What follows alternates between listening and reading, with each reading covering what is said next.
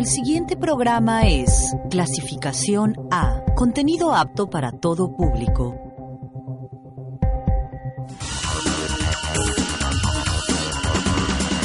Unocar, Tecnociencia, la revista auditiva de divulgación científica que acerca la ciencia y tecnología a la sociedad con la voz de los expertos universitarios. Inicia Unocar, Tecnociencia. Unocar, Tecnociencia. El dato.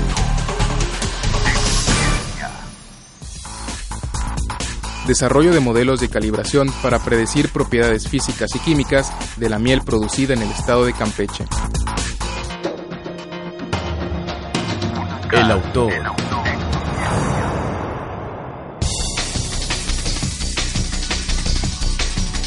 Doctor Francisco Angueves tiene doctorado en Ciencias, Fuentes Alternas de Energía y Geometría de la Facultad de Química. Estancias, Colegio de Postgraduados, Campus Tabasco, Colegio de la Frontera Sur, Campus Campeche. Bienvenidos al programa 2 de la primera temporada de Unacar Tecnociencia, espacio radiofónico a través del cual se da a conocer los diferentes proyectos de investigación desarrollada por profesores e investigadores de la Universidad Autónoma del Carmen. Mi nombre es Eleni Jiménez y es un eh, gusto, eh, pues a través de este espacio dar a conocer las características, el impacto, beneficio y resultados de cada uno de los proyectos de investigación que llevan a cabo los catedráticos de las diferentes facultades de esta casa de estudios, por supuesto la UNACAR. Me complace saludar este día aquí en lo que es el laboratorio de biodiesel del edificio de la Facultad de Química del campus principal al doctor Francisco Angueves Franceschi. Bienvenido. Hola, buenas tardes. Muchas gracias, de hecho, por la invitación, por abrirnos las puertas de su laboratorio. Bienvenidos. Bien, vamos a platicar este día acerca de eh, uno de sus proyectos, que es sobre el desarrollo de modelos de calibración para predecir propiedades físicas y químicas de la miel producida en el estado de Campeche. Bien, ¿cómo nace, eh, pues, cómo surge el crear, el iniciar esta investigación acerca de la miel que se produce en nuestro estado? Bien, mira, la inquietud nace principalmente en que nosotros buscamos los recursos externos a través del PROME para realizar una investigación, pero buscamos una investigación que tuviera un impacto social. Y eso es importante. Dentro de lo que nosotros pudimos investigar, qué impactos o qué proyectos podrían tener un impacto en Campeche, pues vimos que era la miel. Entonces, la península de Yucatán produce el 35% de la miel que se produce en México. Es decir, que México es uno de los principales productores de miel a nivel mundial. Y de esto que se produce la península de Yucatán, pues a nivel nacional el estado de Campeche es el segundo productor. Por lo tanto, vimos que es un proyecto que puede tener un impacto social. ¿Por qué?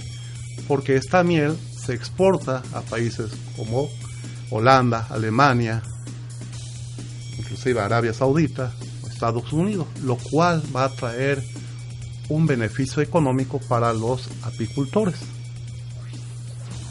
Significa entonces que eh, la idea nace de crear un proyecto para apoyar a lo, a lo que son los productores de nuestro estado y en este caso para que ellos consigan mayor beneficio económico por que por decir también pues deja derrama económica en nuestro en nuestra isla, en nuestro estado y sobre todo pues destacar un producto como la miel que es muy noble, que tiene muchas propiedades. Sí, mira, nosotros al inicio eh, con el doctor Lucio Pat Fernández, que laboró aquí, que ahorita continuamos trabajando, él está en el Colegio Frontera Sur, pues no conocíamos demasiado de miel. Sin embargo, cada vez que fuimos a visitar los apicultores, Sabancuy, fuimos a, a otros pueblitos aquí de, de Champotón, Escárcega.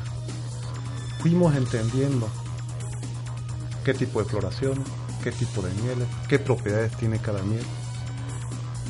Tuvimos el contacto también con los apicultores de Espujil, con el señor Siberio Eck y el señor Nemías. Entonces nos empezamos a dar cuenta que realmente desconocíamos muchas cosas. Con el tiempo nos dimos cuenta que cuáles eran las principales floraciones y que cada miel depende del tipo de floración. Tenemos mieles de enredadera, tenemos de las principales eh, floraciones, también está el tajonal, sichiche, salán, pucté, palo de tinto, eh, este, chacá, el jabín y una miel muy especial que únicamente se cultiva en Campeche y en Java es la miel de mangle, que también tiene propiedades medicinales. Los análisis muestran que las mieles de Campeche son de las exquisitas, son de las mejores del mundo que podemos tener. Debería ser un producto declarado de origen. ¿Por qué?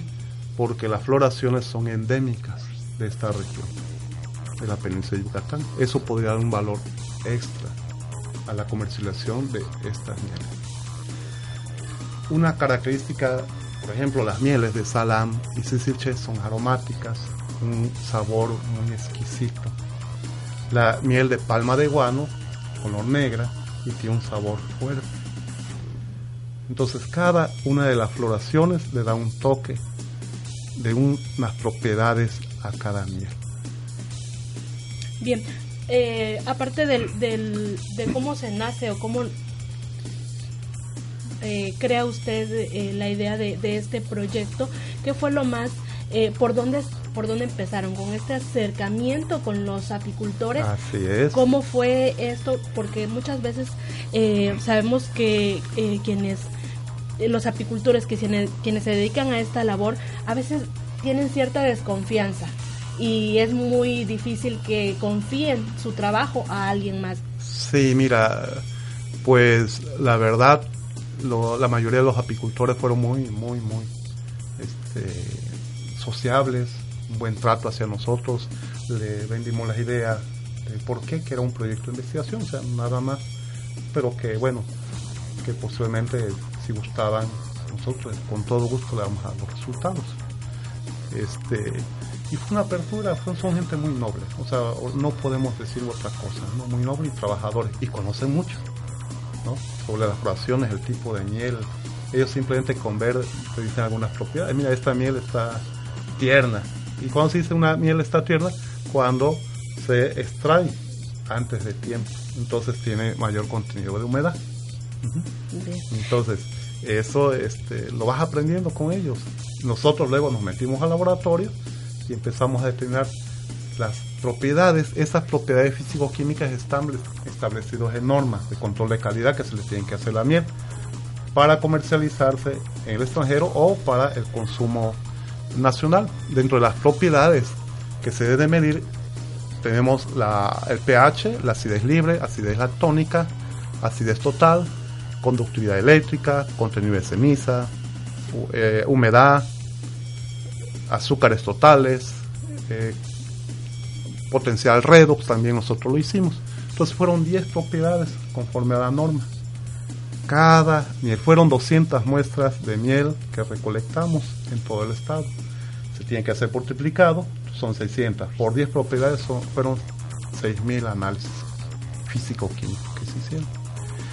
Cada una de ellas, por decirte, la, la miel cruda, cruda, o sea, sin ningún tratamiento térmico, sufre ciertos cambios con respecto al tiempo.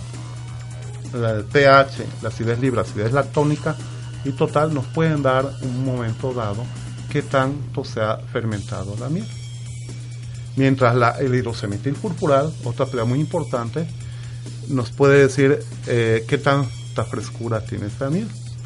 La fructosa con el tiempo se sufre, la fructosa es un azúcar presente en la miel y la glucosa. Entonces la fructosa con el tiempo se cicla, forma un anillo aromático ahí y forma el hidrocemetil furfural. Entonces el hidrocemetil furfural nos permite ver qué tan fresca es esta miel. Por ejemplo, el contenido de cenizas está relacionado con el contenido mineral de micro y macroelementos.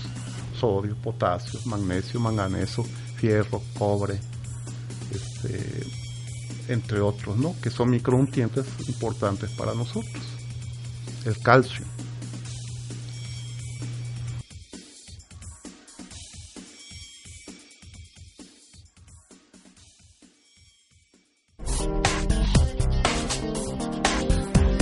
Numeralia.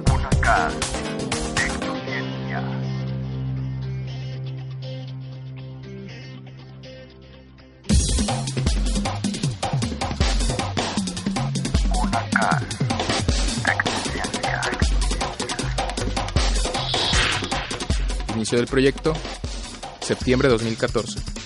Octubre 2016. PRODEV.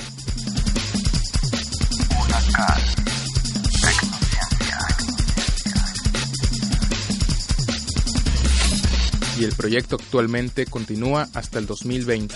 Tiempo estimado, 6 años.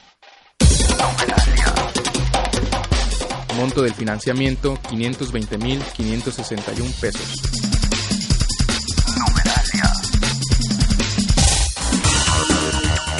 Numeralia.